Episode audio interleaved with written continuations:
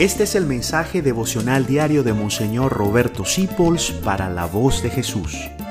Queremos que la sangre de Cristo no se derrame en vano. Hoy en el Via Lucis contemplamos cómo Jesús se aparece a las mujeres. Imagínense que usted vaya a llevar flores a la tumba de su ser querido un día después del entierro y se encuentra de que él sale del cementerio y le dice, la paz esté contigo. Una guara de susto, como decimos los venezolanos.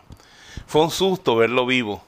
Era algo increíble y en estos días debemos dejar que el Via Lucis y la celebración de la Pascua meta en nuestro corazón la esperanza, el gozo y la certeza.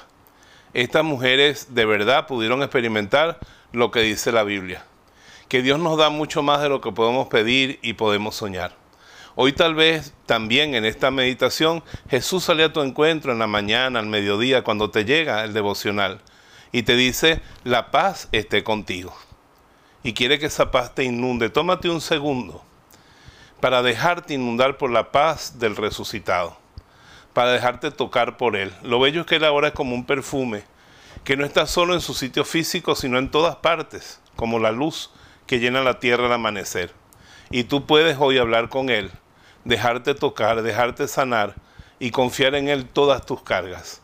La paz esté contigo, que el resucitado te acompañe las 24 horas del día. Gracias por dejarnos acompañarte. Descubre más acerca de la voz de Jesús visitando www.lavozdejesús.org.be. Dios te bendiga rica y abundantemente.